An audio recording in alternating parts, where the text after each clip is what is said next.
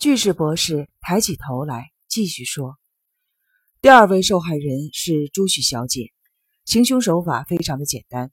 朱旭小姐那天喝得酩酊大醉，痛苦的吐了一番之后，沉沉的睡去。原本朱旭小姐的房间就是下手行凶的最佳位置，因此执行起来非常的轻松。土居大画家偷偷的潜入房内，用熨斗的电线勒毙了朱旭小姐后，关上灯离去。”至于为什么会有吗啡之类的东西散落呢？也许是因为考量到有海老种和朱井护士这类怪人的存在，为了扩大犯罪的嫌疑而故意遗漏的。不过，正确的意义究竟为何，只有凶手自己最清楚了。好了，到此为止还算顺利。问题就出现在千草小姐发现了朱旭小姐惨死，十分的错愕，因此怀疑安眠药是彩华夫人下的，所以。非得铲除千草小姐不可，而且刻不容缓。博士显得十分的亢奋，看来似乎进入了整个事件的高潮。光一依然故我，不吭一声。彩花夫人也犹如无邪的少女般，只是默默的聆听。那天下午预定为王仁先生举行火葬仪式，土居大画家和彩花夫人应该已经商量好，该怎么除掉千草小姐。首先。由彩华夫人伪造一封内海先生写的邀约的字条，然后假装受内海先生之托交给了千草小姐。为了强化真实性，在送棺材出去的时候，彩华夫人还特意与内海先生并肩走至门外，护送棺材离去。可是彩华夫人大概做梦也没有想到，千草小姐居然把字条拿给别人看。美女谈恋爱大多会秘密的进行，可是丑女却会夸耀恋情。就连一向精明的彩华夫人也没有洞察到千草小姐这种性格，所以她根本想不到千草小姐居然搞出了这招。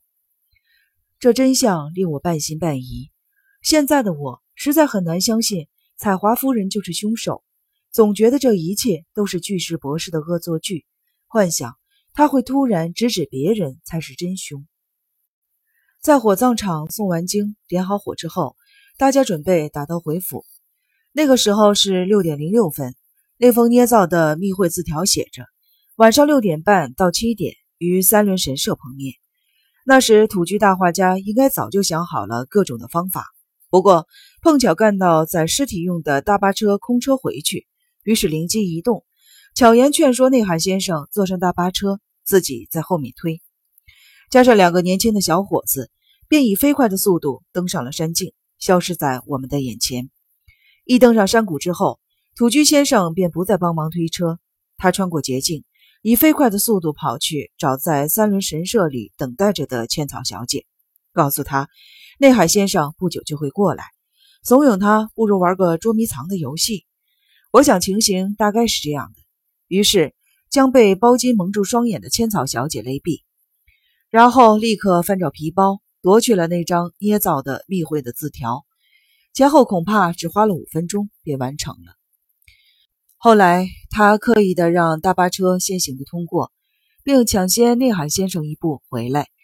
内海先生在满是碎石子的陡坡前面下车，因为驼背加上腿脚不太方便的关系，只能走走停停，费了一段时间才穿过满是碎石子的陡坡。这期间，土居先生早就第一个回到了歌川家。土居先生表面上好像是第一次来这里，况且才刚来歌川家第三天，当然不会有人怀疑他利用捷径犯案。这肯定也是周密计划的一环。如此轻而易举地杀害了千草之后，照理说两位凶手应该已经脱离危机了。没想到还有个晴天霹雳在等着他们。不用说，那就是千草小姐将密会字条拿给了朱井护士过目这段出乎意料的插曲。巨士博士的说明逐渐逼近了事件的核心。我又瞄了一眼光一，还是一副事不关己，仿佛在听他人之事的模样，满脸的不屑。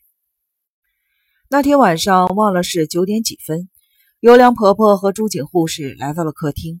朱景护士说，千草小姐六点左右出去约会，还给她看过那张字条。当然，她也知道那男的是谁。听闻此事的土居大花家和彩华夫人。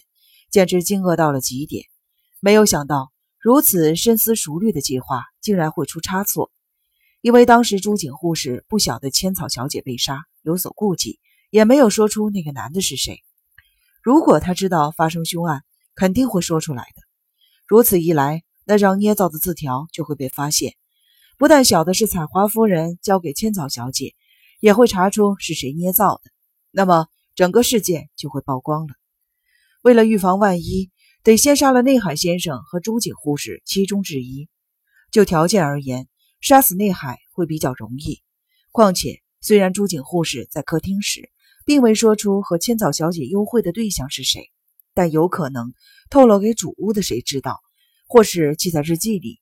看来，除了趁那晚收拾到内海先生之外，别无他法。这是刻不容缓的事情，也没有时间多想。他们得立刻商讨出如何除去内海先生。也许他们为了应付突发的状况，早就想好了这一方法，也就是爆发那场无意义的口角与扭打。然后，采花夫人跑到了没半个人的屋外，土居先生追过去揪住他，直到其他人追上来前，他们假装争吵，实则商量对策。也就是说，那番激烈的缠斗。对他们而言，还有当时目击一切的我们而言，绝对是一场死命的逼真的演出。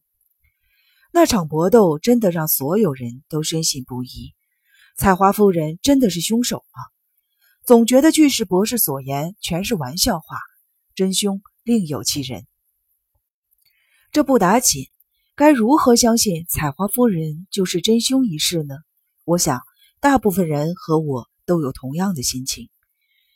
巨士博士并未顾及我们内心的困惑，继续说：“两位演出了一场巧妙的肉搏战，采花夫人如脱兔般的逃出了屋外，土居大画家随即追了出去。待我们赶到时，他们已经讨论好该如何除去内海。至于方法，如前所述，土居大画家不停地在采花夫人的门前咆哮，一副谁敢靠近一步就给谁好看的凶暴的模样。”其实是为了替自己营造不在场的证明，同时也负责监视大家。于是，采花夫人在他的掩护之下，下楼到起居室拿了短刀，杀死了内海先生。这方法可真巧妙。表面上水火不相容的两个人，私下里却是合作无间的共犯。对我们而言，采花夫人是最没有嫌疑的。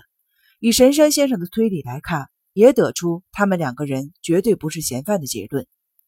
灵巧又熟练的采华夫人，为了英英那晚的突发状况，早就有所准备，故意让大家相信她平常就有反锁房门的习惯，因此遇到了紧急的状况，会下意识地逃回自己的房间，也就不足为奇了。